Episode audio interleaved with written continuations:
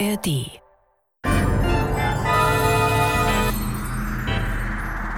Das war morgen, der Science-Fiction-Podcast mit Isabella Herrmann und Andreas Brandhorst. Herzlich willkommen bei Das war morgen, dem Science-Fiction-Podcast beim SWR von Isabella Herrmann und Andreas Brandhorst. Heute geht es um ein Hörspiel, das heißt Der Konzern und äh, das hat geschrieben Hermann Ebeling und wurde zum ersten Mal gesendet 1969. Bei diesem Hörspiel gibt es um klitzekleine Parallelen zu zwei anderen Hörspielen, und zwar zu Bürger Z560031b drückt seinen Knopf nicht mehr und vielleicht auch zu dem Hörspiel Der Mann mit dem Schnurrbart. Es geht um eine zukünftige Gesellschaft, in der niemand mehr arbeiten muss und in der alle Bürger Zeit genug haben, sich dem Vergnügen hinzugeben, das ihnen am besten gefällt. Klingt nach einer paradiesischen Welt, nicht wahr, Isabella? Man stelle sich das vor, jeder kann auf seine eigene Art und Weise glücklich werden. Aber vielleicht, was meinst du, gibt es da irgendwo einen Schatten? Ja, bei solchen Utopien gibt es ja meistens einen Schatten. Ne? Das ist ja das Gefährliche an Utopien, dass sie leicht kippen können. Und in der Gesellschaft wird ja Glück vor allem durch Konsum definiert. Und das ist die Frage. Also kann man durch Konsum glücklich werden? Ja, um die Frage zu beantworten, ähm, würde ich sagen, hören wir uns das Hörstück einfach mal an. Viel Spaß beim Hören.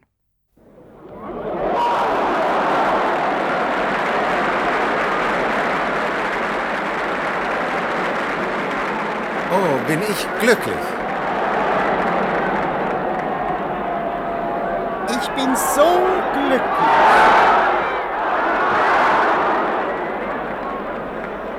Bist du auch so glücklich, Mary? Oh ja, Stan.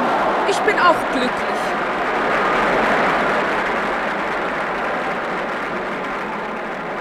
Anderswo wäre ich vielleicht noch glücklicher. Dann lass uns gehen. Entschuldigung bitte, dürfen wir mal da durch? Sind Sie nicht glücklich hier? So ein Spiel gibt es nicht alle Tage. Sie sollten auf jeden Fall bis zum Schluss hier bleiben.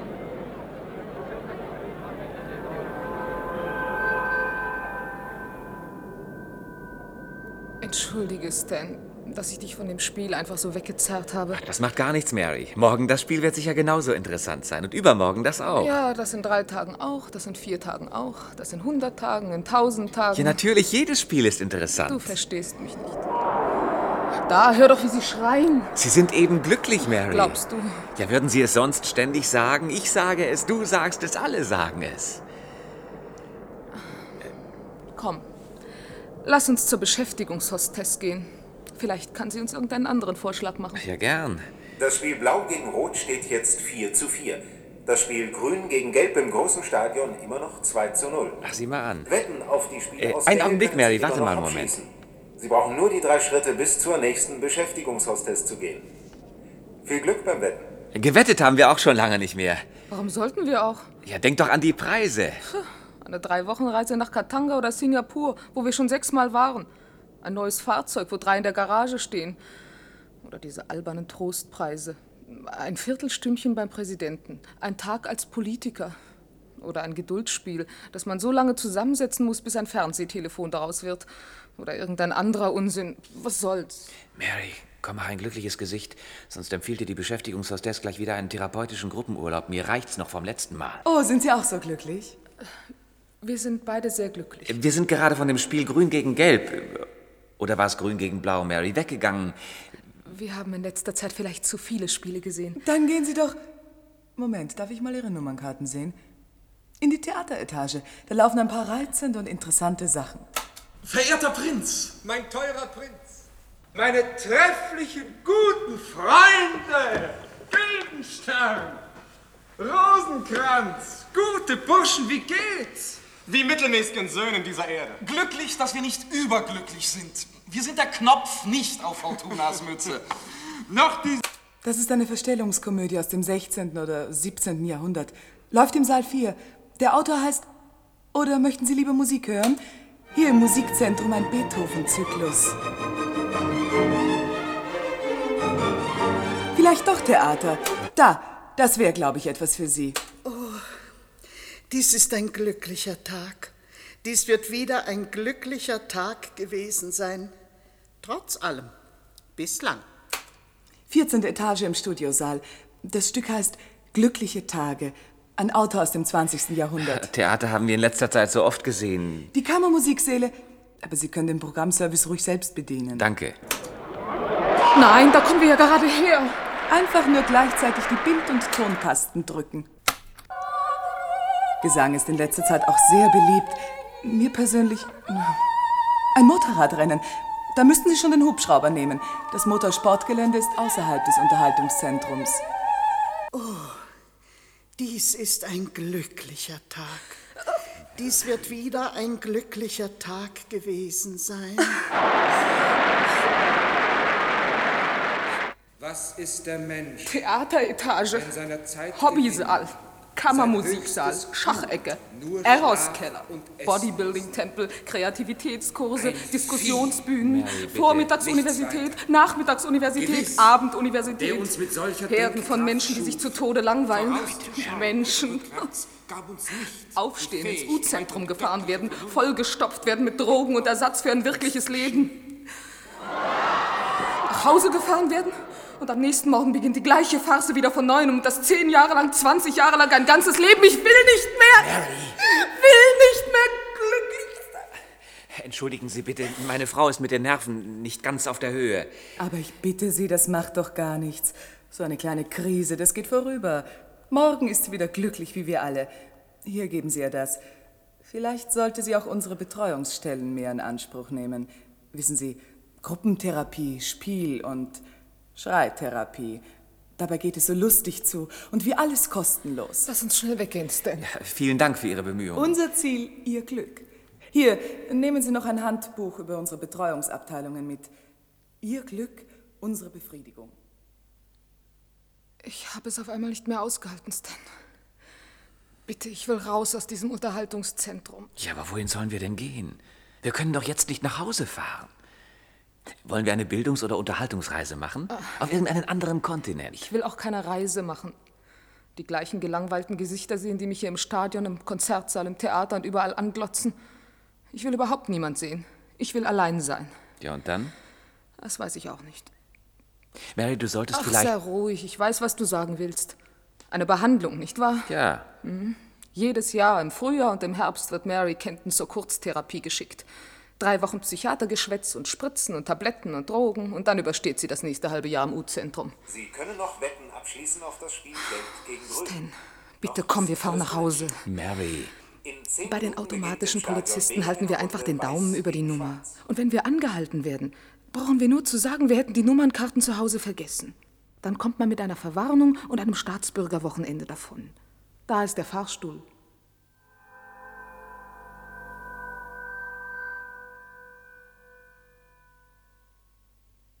Noch ein Gin, bitte. Hm, Nein, nein, ohne. Ich rauche das Zeug lieber. Bitte schön. Ziemlich ruhig hier bei Ihnen. Oh, ich schalte Ihnen gern die Wand ein. Sie können jedes Programm aus dem Unterhaltungszentrum haben. Voll plastisch. nee, danke. Trinken Sie. Der geht auf mich. Wenn Sie nächstes Mal kommen, dann bin ich vielleicht schon abgelöst. Sie wollen eine automatische Bar einbauen. Wieder ein Bürger, der von der Arbeit befreit wird. Sieben Prozent arbeiten noch. Ich war Elektrotechniker. Aus. Mit Wirkung vom 01.01.2067 von der Arbeit befreit. Die Umstellungszeit ist sicher nicht leicht. Das kann man sagen. Die ersten Wochen ist man in den Unterhaltungszentren ganz zufrieden. Man amüsiert sich, dann reist man ein paar Monate, dann geht man wieder ins Unterhaltungszentrum. Aber ich habe mich richtig gefreut, als ich hier Ihre kleine Bar entdeckt habe. Dass es sowas noch gibt. Außerhalb der Zentren. Kein Verkehrsknotenpunkt, kein Ausflugsziel, keine Arena in der Nähe, nichts. Einfach ein Gebäude, in dem unten eine Bar ist. Ja. Oben ist das Amt für Sozialausgleich. Ich verstehe auch nicht, dass ich die Konzession noch habe. Irgendein Computer wird irgendetwas falsch gemacht haben. Mir soll's recht sein. Als ich noch arbeitete, bin ich einmal auf eine Fachzeitschrift aus dem vorigen Jahrhundert gestoßen. Da ging es in einem Artikel um Arbeitszeit. Wissen Sie, wofür die gekämpft haben? Verkürzung der Arbeitszeit auf 35 oder 32 Stunden. Ich bin dem danach gegangen. Im 19. Jahrhundert haben sie 70 und 80 Stunden gearbeitet und für die 60-Stunden-Woche gekämpft. Tja. Und heute haben wir das Endziel anscheinend erreicht. Niemand braucht mehr zu arbeiten. Nur die sieben Prozent, die sich der Gesellschaft opfern. Opfern? Ich opfere mich nicht. Natürlich nicht. Aber so hören wir es doch jeden Tag. Und die 93 Prozent, die befreit sind, das sind Drohnen. Kinder, die mit Unterhaltung und Bildung gefüttert werden. Ich gebe noch einen aus. Lassen Sie Ihr Geld bloßstecken. Es geht genauso gut ohne. Wer welches braucht, geht zur Bank. Ich weiß nicht, warum das immer noch sein muss. Ah, irgendwie müssen die Leute ihre Zeit doch totschlagen. Und wenn sie fiktive Gehälter berechnen und fiktive Prämien, wenn sie so tun, als ob sie rechnen müssen, um eine Reise zu finanzieren. Ach, man müsste auch irgendetwas zu tun haben. Was denn zum Beispiel? Das weiß ich auch nicht. Aber glauben Sie, die Jahrhunderte vor uns, die haben dafür gekämpft, dass diese Gesellschaft dabei herauskommt? Millionen Menschen, die nichts mit sich anzufangen wissen? Die an jedem Wochenende ihre Unzufriedenheit in den Computer diktieren, spucken. Und dann mit einer Ration Drogen wieder abziehen. Und den Rest der Zeit verbringen sie eingepfercht in den Unterhaltungszentren? Hm, es ist schauerlich. Was wollen Sie denn tun? Wollen Sie die Computer, die Automaten zerstören? Oder wollen Sie bei uns Zustände wie in Südamerika oder Afrika? Ein neues industrielles Zeitalter. Natürlich kann man die Entwicklung nicht zurückdrehen. Aber es müsste doch möglich sein, jedem Menschen eine Aufgabe zu geben. Tja, wenn man beim Konzern ankommen könnte. Was wollen Sie? Die Aufgabe der von der Arbeit befreiten Bevölkerung ist eben zu konsumieren und glücklich zu sein. Hören Sie mal, hm? es gibt auch andere, die so denken wie Sie. Ich weiß nicht, manchmal komme ich mir vor wie ein misslungener Versuch der Gesellschaft. Nicht angepasst. Nicht mal den Psychocomputern erzähle ich, was ich Ihnen erzählt habe. Ich kenne ein paar wie Sie, die in der gleichen Richtung denken. Wir treffen uns manchmal. Und was tun Sie? Wir reden, wir diskutieren, wir versuchen uns Klarheit zu verschaffen. Vielleicht kann man etwas tun. Mhm. Kommen Sie doch mal dazu, morgen am späten Nachmittag. Ich heiße Ed Fischer im Übrigen. Ich Paul Barnett.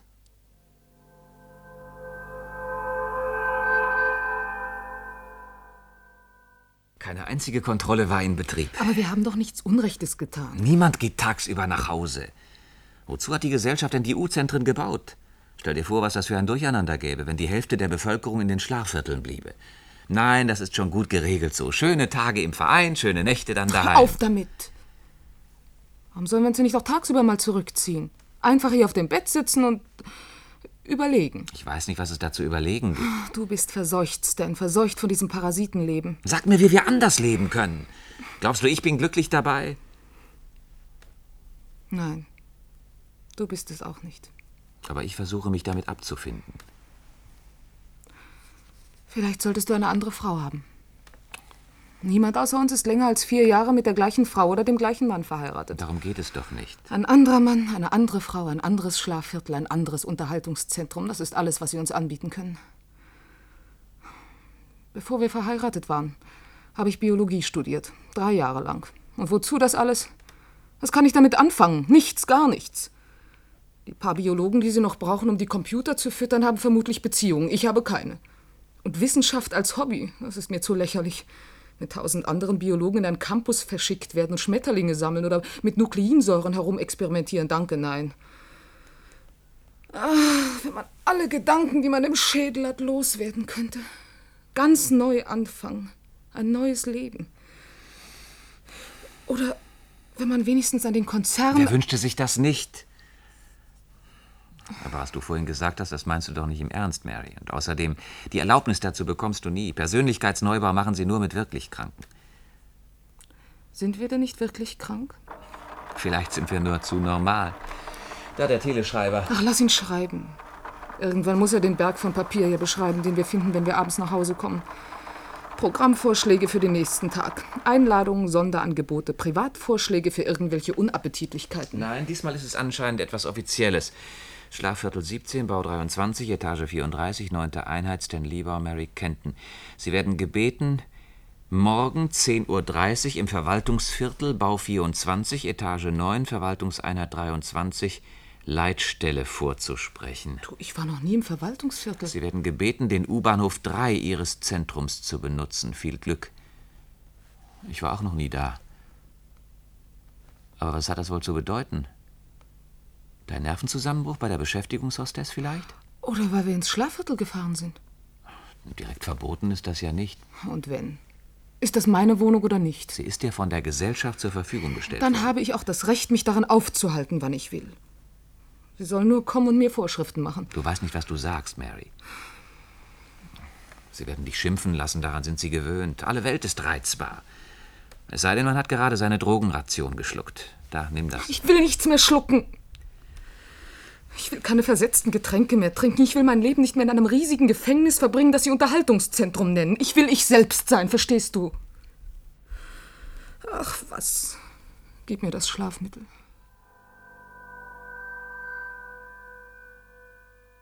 Du hast du den Telebrief dabei? Ja, Etage 9, Verwaltungseinheit 23. Na, das wird es sein.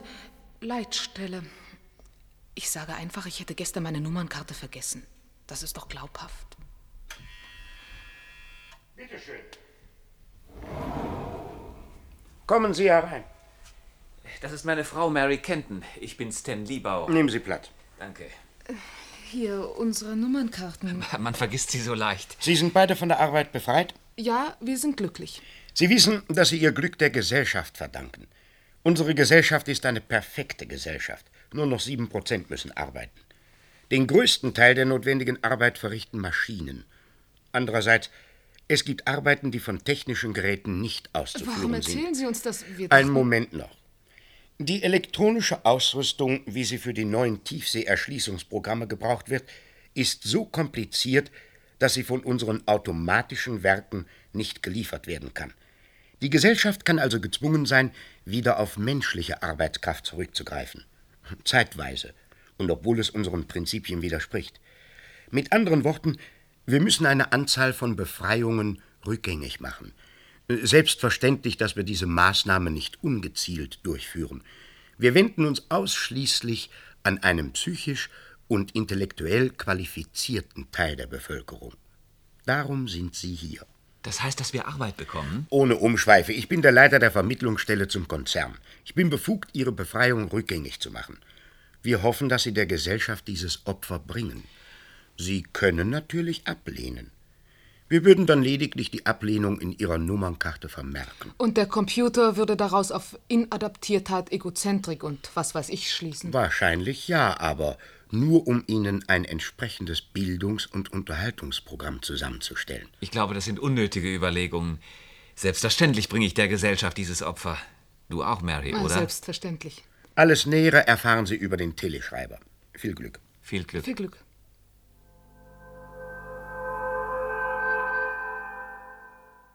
Paul Barnett? Ja, ich bin's. Kommen Sie, wir gehen ins Nebenzimmer. Da sitzt unsere Pokerrunde. Ich habe meinen Laden zugemacht. Eine Nachmittagskonzession hat auch ihr Gutes. Das ist Paul Barnett. Das ist Olaf Hassen. Das ist Chaim Lipschitz. Dann können wir ja weiter pokern. Ah, ich glaube, Paul Barnett geht in Ordnung. Na, es war ja nicht persönlich gemeint. In unserer Gesellschaft genügt es doch, dass man über das Wetter klagt. Es braucht nur einen Spielpartner zu hören und schon wird man zum Psychocomputer geschickt. Solange bis man selbst über einen Wolkenbruch in Entzücken gerät. Na, danke. Paul Barnett ist von der Arbeit befreit. Vorher war ich Elektrotechniker. Aber seit heute habe ich wieder Arbeit. Heute Morgen wurde ich irgendwo in das Verwaltungsviertel geschickt. Da hatten mir was von Opfer und Verantwortung erzählt und mir Arbeit im Konzern gegeben. Na, ich bin nicht unglücklich darüber. Ich bin schon letzte Woche angestellt worden. Wir wissen inzwischen einiges mehr über den Konzern. Er stellt nichts her als eine Unmenge komplizierter elektronischer Ausrüstung. Frage? Wozu? Und andere Frage, warum stellt sie solche Unmengen von Arbeitskräften ein? Mir haben Sie etwas von einem Großprogramm zur Erschließung der Tiefsee erzählt. Ach, das erzählen Sie jeden.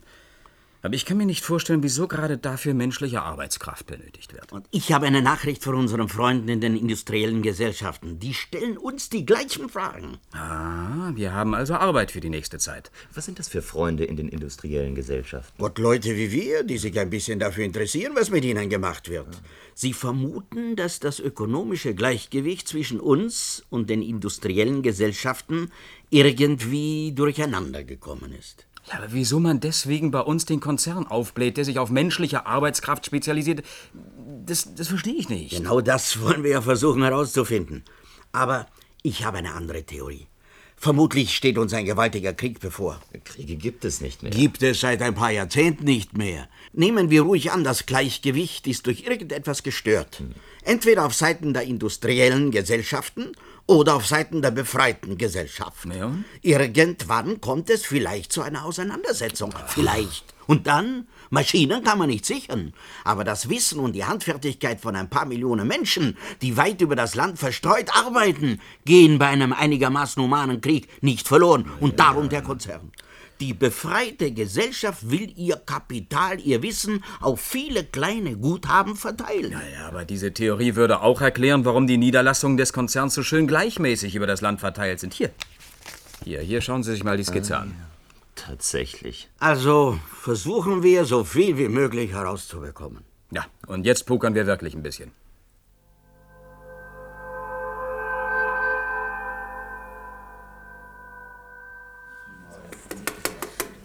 Ich komme mit diesem Speiseautomaten nie zurecht. Darf ich Ihnen helfen? Oh, ja, gern. Da, von den Algen wollte ich etwas. Automaten muss man auch automatisch bedienen. Da geht es ganz einfach. Nur nicht dabei überlegen. Hm. Glauben Sie, ich hätte je die Gewürzmischung richtig eingestellt? Ich glaube, ich habe noch nie das gegessen, was ich wirklich essen wollte. Und wie darf ich der Dame das Fleisch anrichten? Spotten Sie nur.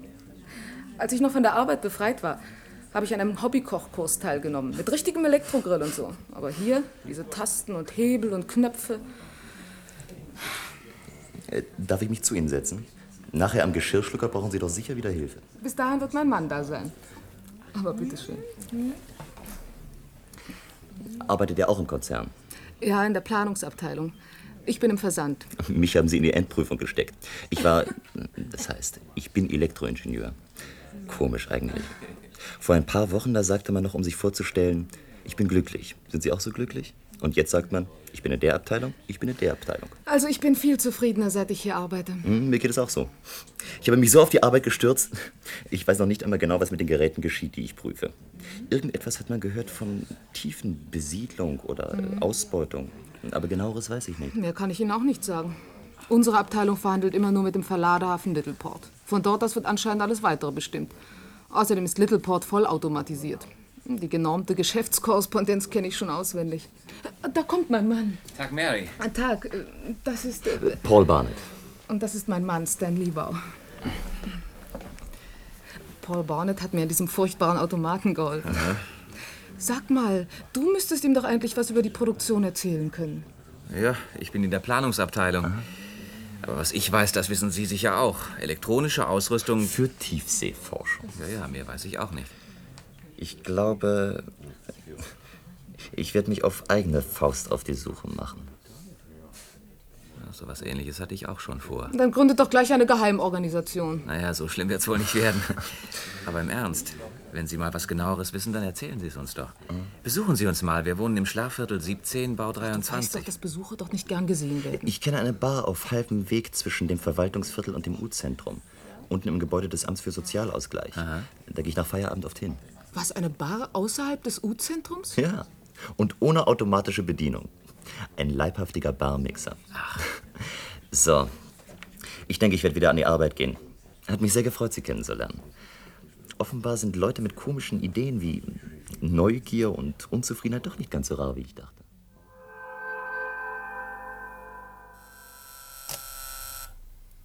Ja? Littleport, Abteilung Eingang, Unterabteilung Endkontrolle. Ja, hier Konzern. Niederlassung 14, Versand, Büro Z9.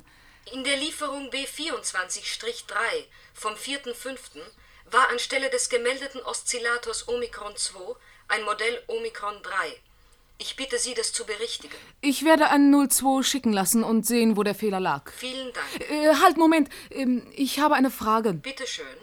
Was geschieht eigentlich mit den Apparaten, die wir Ihnen schicken? Sie sind doch die Zentrale da in Littleport. Äh, Da müssten Sie doch wissen. Das kann ich leider nicht beantworten. Wenden Sie sich bitte an die Geschäftsleitung der Zentrale Littleport. Abteilung 4, Videophon 45387 oder Teleskriptor X 45387. Ja, danke. 4, 5, 3, 8, 7. Konzernleitung Littleport, Abteilung 4, Responsor, Sind Sie ein Automat oder ein Mensch? ein Automat. Man kennt die Stimmen schon gar nicht mehr auseinander. Ich wollte nur wissen, wohin eigentlich die Produktion, die wir nach Littleport schicken, weiter verschickt wird. Moment, ich verbinde Sie mit meinem Vorgesetzten. Ja, Äh, Ich rufe aus West Hill an, Niederlassung 14. Ich möchte eigentlich nur wissen, wo die Produktion, die wir nach Littleport schicken, hinkommt. Wieso interessieren Sie sich denn dafür? Ich möchte doch wissen, was mit den Produktionen geschieht, mit denen man zu tun hat. Ich kann Ihnen auch keine genaue Auskunft geben. Aber es hat irgendetwas mit der Kolonisation der Tiefseebecken zu tun. Das ist doch ein schönes Gefühl, ein bisschen an der Eroberung unseres Planeten beteiligt zu sein. Wo arbeiten Sie denn? Im, in der Prüfungsabteilung. Na, und Ihre Nummernkarte hätte ich doch auch gern gesehen. Sie wissen doch die Bestimmungen. Die habe ich gerade verlegt. Guten Tag, dein Lieber. Paul Barnett.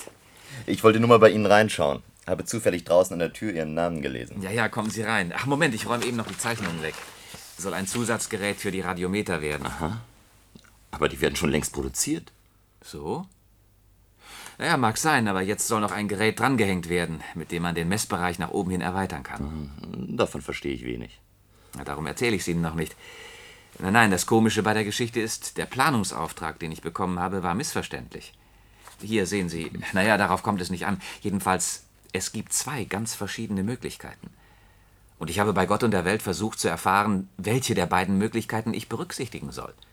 Glauben Sie, das hätte ich erfahren? Drei Tage lang habe ich telefoniert und geschrieben. Am Schluss bin ich bei irgendeiner automatischen Koordinierungsstelle gelandet. Die hat mir geantwortet, ich solle vorerst die Planung einstellen und warten. Aber sowas gibt's doch nicht. Irgendjemand muss doch die Planung leiten. Irgendjemand muss mir doch die Aufträge geben. Ein menschlicher Kopf, meine ich, nicht irgendein Computer. Ja, Sie sind nicht der Einzige, dem solche Dinge aufgefallen sind. Aber Sie sind der Erste, der sich darüber Gedanken macht. Anscheinend sind die meisten froh, dass sie überhaupt Arbeit haben. Aber ähm, noch etwas anderes. Äh, ich mache morgen eine kleine Reise. Vielleicht weiß ich mehr, wenn ich zurückkomme. Aha. Viel Glück. Ich rufe Sie Anfang nächster Woche an. Du, Stan, Hm? ich habe heute noch mal herumtelefoniert. Von einem anderen Apparat aus, wegen der Produktion. Ja. Ah, es ist alles schon sehr merkwürdig. Niemand weiß etwas. Oder niemand will etwas wissen. Ja, und ich habe dir doch von dieser missverständlichen Planungsweisung erzählt, Mhm. wo ich die Auskunft bekommen hatte, ich sollte warten. Heute kommt ein neues Schreiben. Ich soll jetzt die Arbeit an den Radiometern überhaupt einstellen und anfangen, mich über Gesteinssonden zu informieren. Gesteinssonden hat mit meiner Arbeit überhaupt nichts zu tun. Glaubst du, ich bin Versandspezialistin? Am Ende hat man uns bloß an Arbeitsplätze gestellt, damit wir alles andere vergessen, uns wichtig vorkommen. Das wäre immerhin eine Erklärung. Man lässt uns nur arbeiten, damit wir wie alle glücklich sind. So eine Art U-Zentrum für Anspruchsvolle. Andererseits, Ja, meine Kollegen sind alle davon überzeugt, dass der Konzern irgendetwas mit militärischer Planung zu tun hat. wenn es um irgendwelche militärischen Geräte ginge, dann würde der Konzern in seinen Niederlassungen nicht Millionen von Leuten beschäftigen und alles ohne Geheimhaltungsvorschriften und ähnliches. Das Geheimnis steckt offenbar nicht im Konzern, sondern außerhalb. Hier wimmelt es von Leuten. Aber nur bis zu den Verladeautomaten. Dort kriegen die Leute schon ihre Anweisungen über Fernschreiber. Und die Züge nach Littleport oder wo immer sie hinfahren, sind selbststeuernd.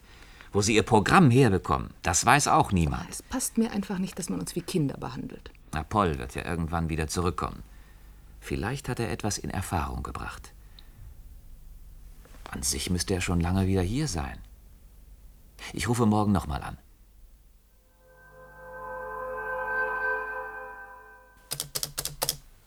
Ich hätte gern Paul Barnett gesprochen. Kenne ich nicht. Aber das ist seine Nummer. Schon möglich, dass sie es war. Dass er früher hier im Büro saß. Ich habe erst heute im Konzern angefangen. Aber ich gebe Ihnen mal meinen Chef. Ja? Ich hätte gern Paul Barnett gesprochen. Paul Barnett? Der war doch immer auf Apparat 4323 zu erreichen. Worum geht es denn? Ach, wir hatten uns neulich unterhalten über. Naja, wir wollten uns im Zentrum mal wieder treffen. Da wollte ich einen Termin ausmachen. Ist er versetzt worden? Nein, das heißt, ich weiß nicht genau. Sie rufen am besten vielleicht die Mitarbeiterabteilung Personalauskunft an. Die Fluktuation ist doch ziemlich groß. Dankeschön. Mitarbeiterabteilung Personalauskunft. Ich hätte gern die neue Nummer von Paul Barnett. Paul Barnett habe ich nicht in meinem Register.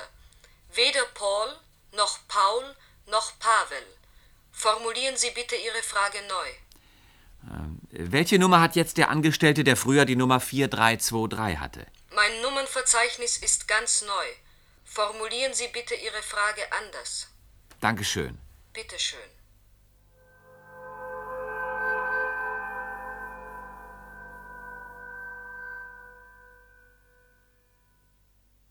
Sind Sie glücklich? Danke, ich bin glücklich. Einen Gin bitte, ohne. Bitte schön. Danke. Schön ruhig hier bei Ihnen. Ein Bekannter hat mir vor einiger Zeit erzählt, dass es hier unten im Gebäude des Amtes für Sozialausgleich eine Nachmittagsbar gibt.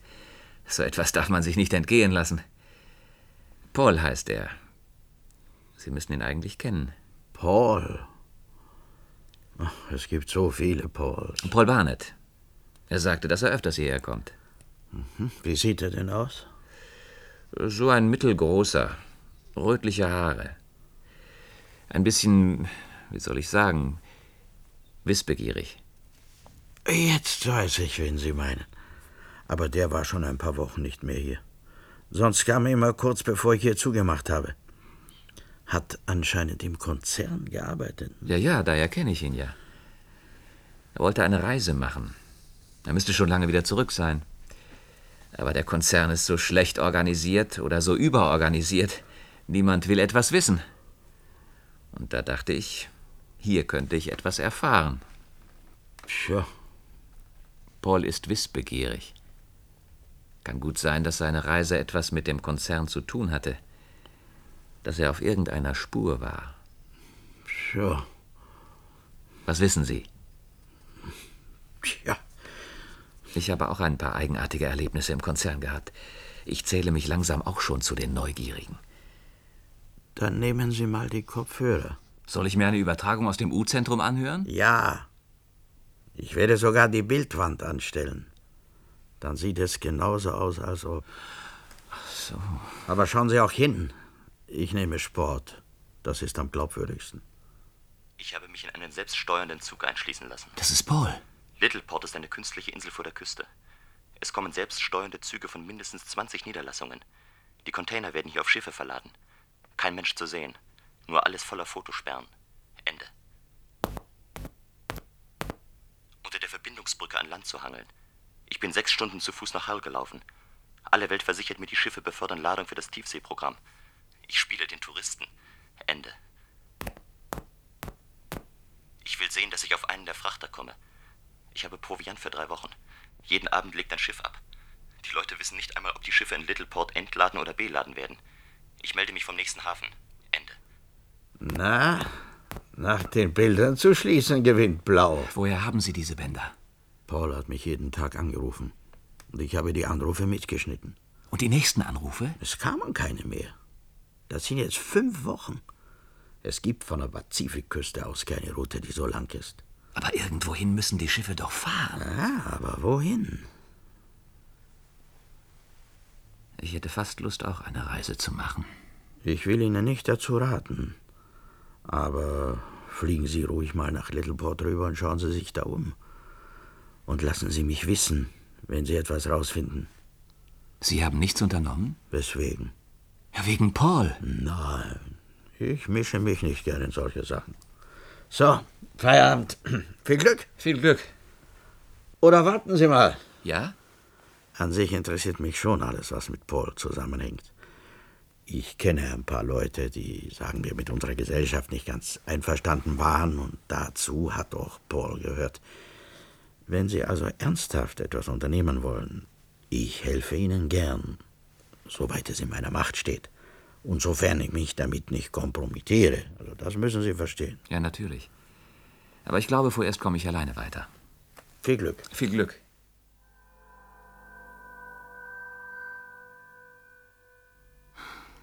Sollten wir nicht lieber doch die Finger davon lassen, Stan? Wir können doch das Flugzeug und den Hochseegleiter leicht wieder zurückgeben. Oder wir machen einfach eine Hobbyreise damit. Ja, ich habe auch schon daran gedacht.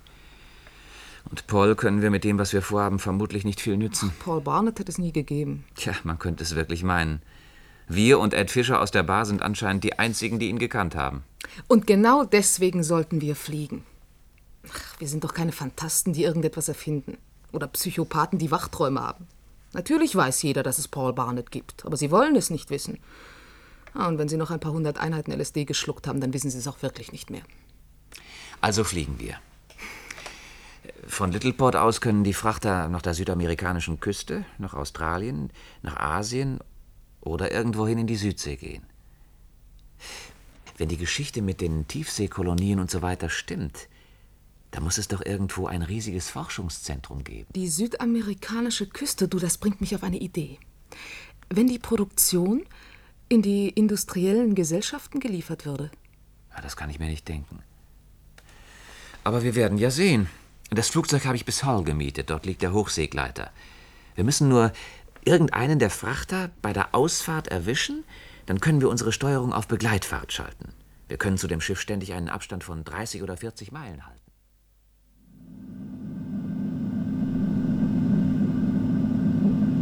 Drei Wochen sind wir nun schon unterwegs. Und wissen immer noch nicht, wo wir landen. Aber die Südamerika-Theorie war falsch. Erst sieht es so aus, als kämen wir direkt nach Hawaii, dann gibt es auf dem nördlichen Wendekreis eine völlig sinnlose Kursänderung und wir steuern nach Palmyra oder Fanning Island. Und jetzt sieht es so aus, als sollten wir zu den Marquesas. Das Ganze sieht aus wie Verschleierungstaktik. Da, sieh mal auf den Radarschirm. Hm? Tatsächlich. Könnte ein zweites Schiff sein. Oder ein Atoll. Ja, das auch. Wollen wir darauf zusteuern? Wenigstens so lange, bis wir wissen, was es ist. Warte mal, warte, ich hole das Glas. Aber wenn unser Frachter weiterfährt, dann ist es heute Abend nichts mit Südseeromantik und Palmenrauschen. Ah, deswegen sind wir ja auch nicht unterwegs. Da musst du suchen. Das ist kein Schiff. Es ist eher ein Atoll, würde ich sagen. Du, unsere Geschwindigkeit. Wir fahren ja nur noch mit halber Kraft. Der Frachter stoppt also seine Fahrt. Mitten im Pazifik? Vielleicht liegt das Forschungszentrum, das wir suchen, auf dem Atoll dort. Das übrigens auf keiner Seekarte verzeichnet ist. Und ein Atoll ist keine ungünstige Stelle für eine Meeresforschungsbasis. Erleichtert außerdem die Geheimhaltung. Ich gehe auf Handsteuerung über. Wir werden auf das Atoll zufahren. Falls der Frachter nur ein Manöver macht, haben wir ihn schnell wieder eingeholt. Und in einer Stunde hast du weißen Sand unter den Füßen. Ein bisschen müssen wir doch schließlich auch an den Tourismus denken, nicht? Also los!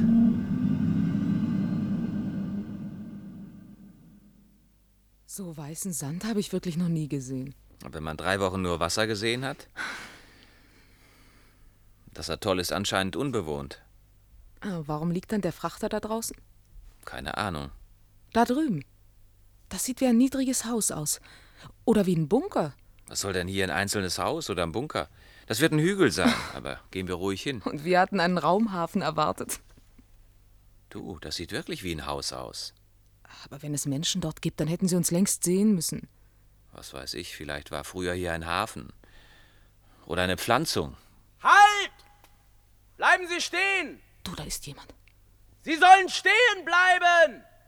Hier ist weder ein Touristenzentrum noch ein Wissenschaft als Hobbycampus. Wir haben eine Privatreise unternommen und sind ganz zufällig auf das Atoll gestoßen.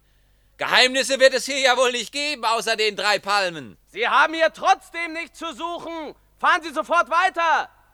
In einer Stunde müssen Sie außer Sichtweite sein. Wir. Ja. Unser Hochseegleiter hat einen Schaden. Eine Turbine arbeitet nicht mehr einwandfrei. Wir waren froh, hier in der Lagune einen Ankerplatz zu finden. Ja, zuerst hatten wir das Atoll überhaupt gar nicht bemerkt. Auf den Seekarten ist es auch nicht eingetragen. Und dann sahen wir das Schiff draußen und dachten uns, dass hier ein Anlegeplatz sein müsste. Da täuschen Sie sich. Ich arbeite hier für eine meeresbiologische Station und brauche Ruhe zu meiner Arbeit. Der Frachter draußen wird irgendeine Reparatur vornehmen. Morgen früh ist er verschwunden. Und Sie auch. Reparieren Sie Ihren Kahn so schnell wie möglich. Das ist die Gastfreundlichkeit der Südsee. Ich habe zu tun, sonst würde ich Ihnen bei der Reparatur helfen. Viel Glück. Viel Glück. Komm, Mary. Verstehst du das? Nein. Ich weiß nur, dass hier irgendetwas faul ist. Aber gehen wir zurück. Er wird uns genau im Auge behalten, also sei vorsichtig. Es wird bald dunkel sein. Dann können wir uns genauer umsehen.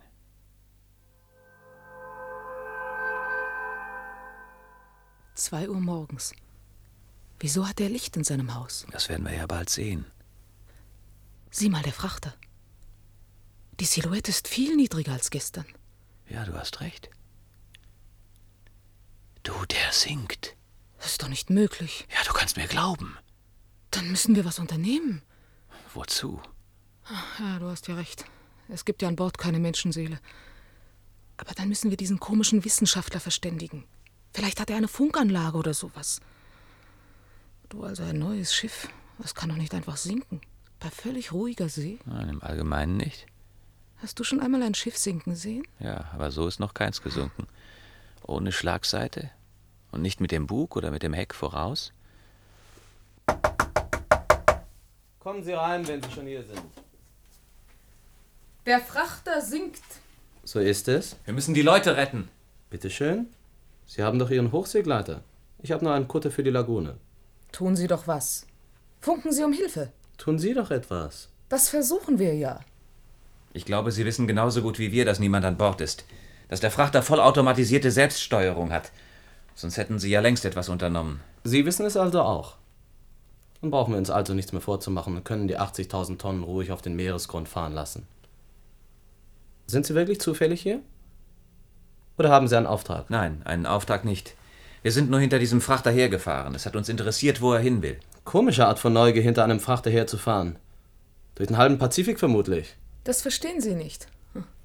Aber es ist nicht seltsamer, als Mutterseelen allein auf einem Atoll in der Südsee zu sitzen. Ich habe meine Arbeit. Und ich habe mal Biologie studiert.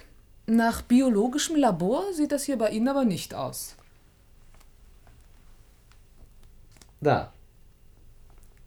Gleich ist es soweit. AS Baltimore 14 wird verschwunden sein. Woher wissen Sie denn, wie der Frachter heißt? Und morgen Abend wird hier AS Baltimore 15 liegen. Und morgen Nacht wird er sinken. Dann AS Baltimore 16. Dann 17, 18, 30, 40 bis 50. Und dann kommt wieder ein AS Baltimore 1. Sind Sie wahnsinnig? Ganz und gar nicht. Schauen Sie einmal da an die Wand. Ihre Funkanlage. Und? Und damit gebe ich jede Nacht einen Funkbefehl. Jetzt begreife ich. Die Frachter haben einen ganz simplen Selbstversenkungsmechanismus, Flutungsventile und so weiter. In anderthalb Stunden ist alles vorbei. Ich glaube, Sie sind wirklich wahnsinnig. Ist das, was ich mache, wahnsinniger als die Herstellung all des Elektronikschrottes für die Tiefseekolonisation? Daran können doch nur Narren glauben. Sowas haben wir geahnt. Der Konzern ein riesiges Betrugsunternehmen. Nennen Sie es nicht Betrug. Ein Unternehmen, das den Leuten eine Aufgabe vorspiegelt, an der Eroberung der Weltmeere mitzuarbeiten. Millionen arbeiten und glauben daran. Und die Produktion wird in Frachter verladen. Und versenkt. Paul Barnett! Ja. Der war auf so einem Frachter. Was sagen Sie da? Ein Bekannter von uns ist als blinder Passagier auf einen der Frachter gegangen. Und Sie haben eines Nachts auf die Funktaste gedrückt. Das tut mir leid. Komm, Mary. Unsere Reise ist zu Ende. Noch nicht ganz zu Ende. Glauben Sie, die Gesellschaft, die Milliarden für das Glück ihrer Bürger ausgibt, setzt dieses Glück wegen zwei Abenteurern aufs Spiel? Was soll das heißen? Ich habe gestern, als ich Ihren Hochseegleiter kommen sah, natürlich sofort Funkverbindungen mit der Zentrale aufgenommen. Sie schicken eine Maschine hierher. Komm, Mary, schnell zum Schiff. Bleiben Sie hier, das ist sinnlos. Komm, Mary. Sie haben keine Chance. Komm, Mary.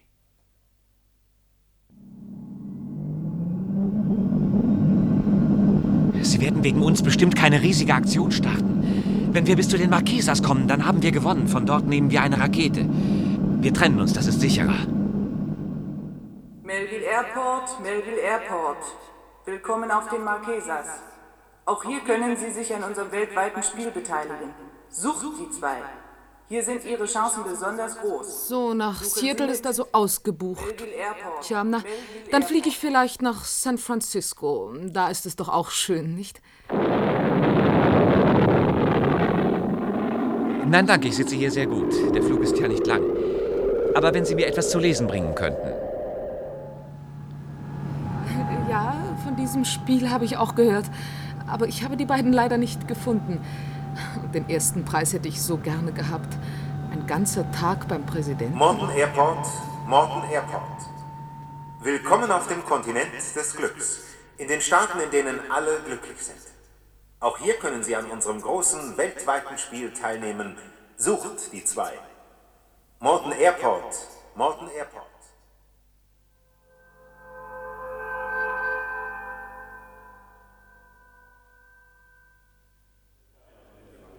Hören Sie mir alle zu.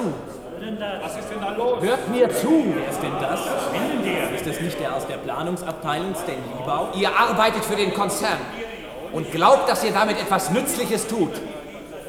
Ich habe gesehen, was mit den Apparaten geschieht, die ihr baut. Ich habe auch geglaubt, dass wir helfen, den Meeresboden zu kolonisieren. Ich habe auch geglaubt, dass unsere Arbeit sinnvoll ist. Der Meeresboden hat sie allerdings wirklich etwas zu tun.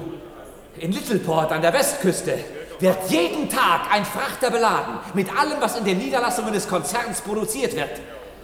Der Frachter wird in den Pazifik gesteuert und dort wird er versenkt. Jeden Tag ein Frachter mit unserer Tagesproduktion. Ich habe es gesehen, jawohl. Und meine Frau hat es auch gesehen.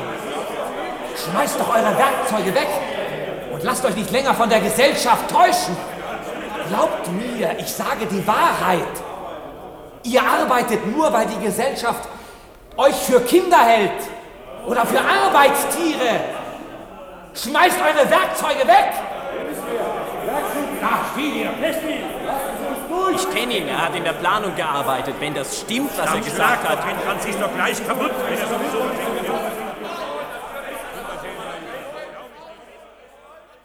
Ed Fischer, Sie müssen mich verstecken. Ich bin Ihnen ganz knapp entkommen. Was ist los? Schnell hier ins Nebenzimmer. Ich weiß nicht, wo meine Frau ist. Wir haben uns auf den Marquesas getrennt. Die Produktion des Konzerns wird auf Frachter verladen und versenkt. Was sagen Sie da? Ja, es stimmt. Ich glaube, Sie haben meine Spur verloren. In der großen Halle war solch ein Durcheinander. Aber Tausende haben gehört, was ich gesagt habe. Bin ich hier sicher? Lange bleiben können Sie nicht. Paul Barnett war auf einem dieser Frachter. Aber ich kann mir gar nicht vorstellen, dass die Gesellschaft. Zwei Mann bleiben an der Tür. Zwei hierher. Hier ist er. Ed. Sie? Dreckiger Verräter. Bitte schön, ich gebe auf. Ich will nur Ihr Bestes, Stan. In den Händen der Gesellschaft sind Sie besser aufgehoben als bei einer Untergrundbewegung, die gar nicht existiert. Haben Sie wirklich geglaubt, dass es hier einen Untergrund gibt? Lachhaft. Wir kennen die zwei oder drei Wirrköpfe oder Dummköpfe, die sich nicht anpassen wollen und die die anderen anstecken. Na gut, dafür wird ebenso eine Bar mit Nachmittagskonzession eingerichtet und da können Sie die Welt verbessern. Wir haben Sie von Anfang Ihrer Reise an beobachtet. Nur hier am Ende ist uns ein Regiefehler unterlaufen. Ihre Rolle sollte schon vor dem Auftritt in der Halle zu Ende sein. Gemeiner Hund. Gemein? Wissen Sie überhaupt, was Sie angerichtet haben? Sie haben Tausende unglücklich gemacht. Wir hatten genau die ausgesucht, die in den U-Zentren unzufrieden waren und sie im Konzern arbeiten lassen. Ja, glauben Sie, morgen geht noch jemand zur Arbeit, wenn er weiß, dass seine Arbeit nutzlos ist? Sie haben Millionen zur Langeweile verurteilt. Wenn Ihnen Ihre Wahrheit das wert ist? Paul hat seine Dummheit mit dem Leben bezahlt und Sie hätten das Gleiche verdient. Aber die Gesellschaft ist human.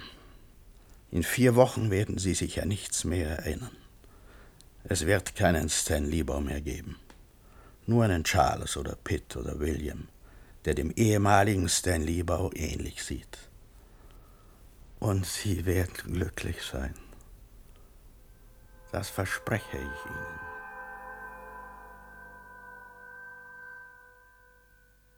Wie heißen Sie?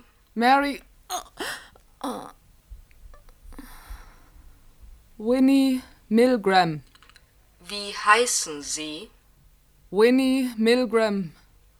Sie machen schon Fortschritte, Winnie Milgram.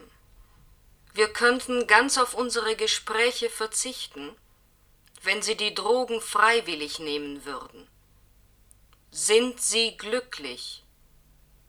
Ich bin so glücklich.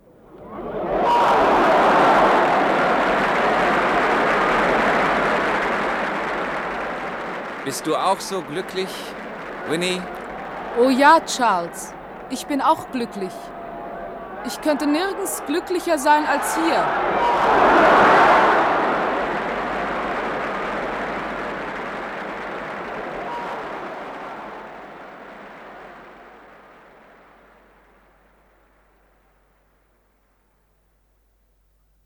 Der Konzern. Hörspiel von Hermann Ebeling aus dem Jahr 1969. Die Rollen und ihre Sprecher waren Mary Kenton, Renate Schröter, Stan Liebau, Ernst August Scheppmann, Ed Fischer, Franz Kutschera, Paul Barnett, Gottfried John. Außerdem wirkten mit Elisabeth Trissener, Lore Stefanek, Claire Wahlbröhl, Ulrich Hass, Jürgen Hoppe, Kai Möller, Walter Pott, Hans-Otto Rombach, Lutz Schmidt und Volker Spar. Ton und Schnitt Bernd Lossen und Astrid Winkler-Tiede. Regie führte Andreas Weber-Schäfer. Glück durch Konsum, das ist ja genau das, was uns die aktuelle Gesellschaft eigentlich suggeriert. Je mehr wir konsumieren, desto glücklicher werden wir. Die Frage ist, ob das tatsächlich so ist. Wie stellst du dir das vor? Ja, ich würde grundlegend unterscheiden zwischen Glück und Zufriedenheit. Und Glück ist immer irgendwie so ein, so ein ganz starkes Gefühl oder so eine High Peak. Und ich denke, Zufriedenheit wäre so ein grundlegendes, gutes Gefühl im Leben. Und ob man sowas durch Konsum erzeugen kann, ist die Frage. Vielleicht eher durch Commitment und Engagement und sich für eine Sache einsetzen. Selbstwirksamkeit. Ich glaube, das sind so Punkte, die einen ja selbst ähm, im Leben stärken, unabhängig von diesen großen Glücksmomenten, wenn ich mir ein schickes Paar Schuhe kaufe zum Beispiel. Wie schaut es bei dir aus, Andreas? Aber sind denn nicht viele Menschen auf diesem Weg, die versuchen, gerade durch Konsum, durch das Kaufen der neuen Paar Schuhe, durch das Kaufen des roten Sportwagens Glück zu erreichen? Ich glaube, das ist eine Illusion. Ich glaube eher, dass Glück etwas ist, was jeder Mensch einzeln für sich entscheiden muss und erfahren muss. Ich finde den Hinweis, den du eben gebracht hast mit Zufriedenheit, den Unterschied zwischen Zufriedenheit und Glück sehr wichtig. Es gibt im Italienischen einen schönen Ausdruck dafür, der heißt Serenità. Also ich muss dazu sagen, ich habe 30 Jahre in Italien gelebt. Wenn mich jemand fragt nach dem Sinn des Lebens und so weiter, dann lautet oft eine italienische Antwort darauf Serenità. Und das heißt eigentlich so viel wie eine Mischung aus Zufriedenheit und Gelassenheit, aber nicht Glück. Glück ist meiner Ansicht nach, du hast es eben schon erwähnt, Commitment, anderen Menschen helfen. Ich habe lange auch in meinen Romanen über meine Protagonisten, über dieses Phänomen Glück nachgedacht und ich neige heute zu der Auffassung, dass Glück nur zu finden ist in einem anderen Menschen, in der Beziehung zu einem anderen Menschen. Das ist Glück. Glück durch Konsum, hast du eben gesagt, Isabella. Mary und Stan haben ja das Glück durch Unterhaltungskonsum. Das heißt, je mehr Unterhaltung sie konsumieren, desto glücklicher sollen sie eigentlich werden. So ist ja die Prämisse dieser Gesellschaft. Die Frage lautet ja immer, bist du glücklich? Und die Antwort lautet dann immer, ja, ich bin glücklich. Wie siehst du das, Isabella? Ja, man sieht in dem Stück, was ja von 1969 ist, ne, also absolut vor Social Media Zeit, aber das wird ja auch so propagiert, dass man je mehr man konsumiert an Social Media, im Internet unterwegs ist, auf diversen Netzwerken, dass es die Zufriedenheit steigert, vor allem mit diversen Likes und diversen Reaktionen.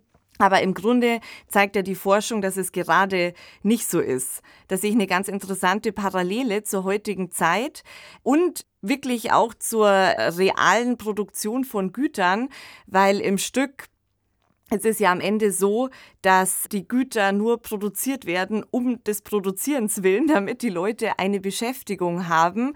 Und im Endeffekt werden die ja weggeworfen. Und ich finde schon, dass es auch Parallelen hat zur heutigen Gesellschaft, ne, mit der Wegwerfgesellschaft. Man kauft sich ein neues Teil, trägt es paar Mal und es wird dann weggeschmissen. Und das verlangt ja irgendwie auch das ganze kapitalistische Wachstumsparadigma und in dem Stück wird das einfach ad absurdum geführt und steht auch ganz im Gegenteil zu aktuellen Diskussionen, ne, wie zum Beispiel Kreislaufwirtschaft, so wenig zu verbrauchen wie möglich, die ganzen Rohstoffe äh, wieder einfangen. Und ja, und ich denke, da macht das Stück zu der Zeit schon einen starken Gegenwartskommentar, der noch heute genauso Gültigkeit hat. Ja, genau, Isabella, das sehe ich genauso. Das Stück stammt aus äh, dem Jahr 1969, aus der Zeit, in der das Wirtschaftswachstum, Wachstum der Ökonomie und des Konsums als die Lösung für alle Probleme galt. In diesem Hörspiel kommt aber noch ein anderer Punkt hinzu, und da kehren wir wieder ein bisschen zur Science Fiction zurück, denn Mary und Stan gehören zu den Bürgern, die eben viel Unterhaltung konsumieren, aber gleichzeitig werden sie auch mit Drogen vollgestopft um zu verhindern, dass sie das System in Frage stellen, dass sie mit dem System zufrieden sind. Wie sieht das mit Drogen aus in der Science Fiction? Ja, da gibt es ja so einige Beispiele. Da fällt einem Aldous Huxleys Brave New World ein, wo ja die Bevölkerung mit der Droge Soma ruhig gestellt wird und auch in so einen permanenten Zustand von einem Good Feeling versetzt wird. Und er selbst hat sein Werk ja auch als Kritik der USA schon zu der Zeit konzipiert.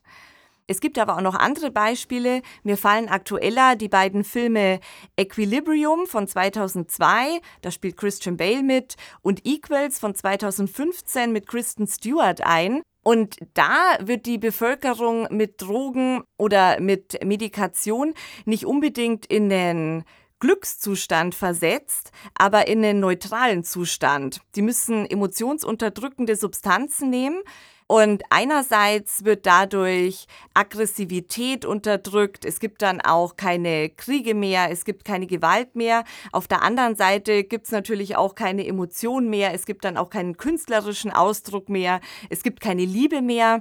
Und diese beiden Filme sind dann natürlich als Kritik an solchen staatlich verabreichten Drogen gemeint.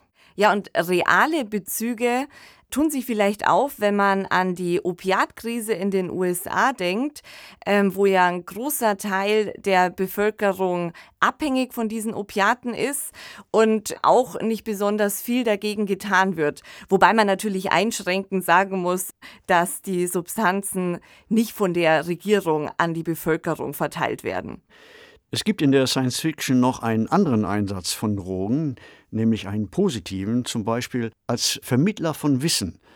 Das verwende ich selbst in einigen meiner Romane, wo chemische Mittel benutzt werden, um Wissen zu vermitteln. Das heißt, die Protagonisten können eine Art Pille nehmen und eignen sich damit das Wissen eines Ingenieurs an oder eines Biologen oder eines Astrophysikers, das dann nur für kurze Zeit im Gehirn wirksam ist. Das ähm, wird auch von anderen Autoren verwendet teilweise. Das ist ein Thema, was in der Science Fiction nicht selten vorkommt, diese Art von Enhancement, von einer Erweiterung der mentalen Fähigkeiten der Protagonisten. Mir fiel bei dem Hörspiel noch ein, Widerstand ist zwecklos. Eine Phrase, die sicher den Hörern bekannt sein dürfte.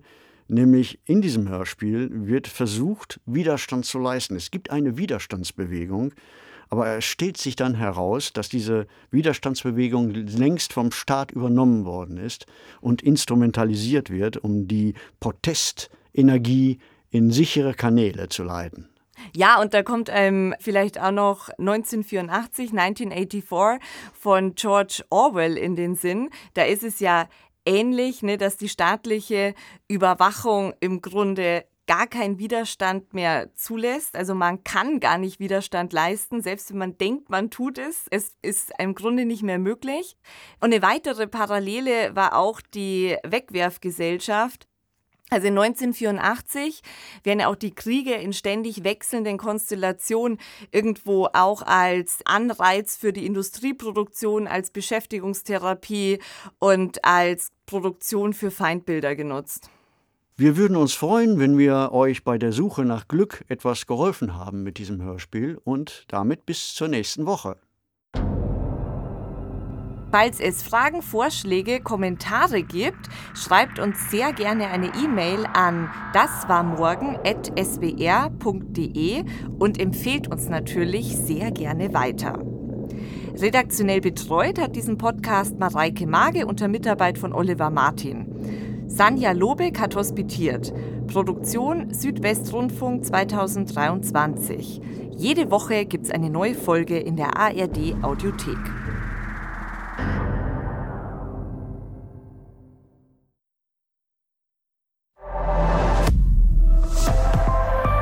ARD.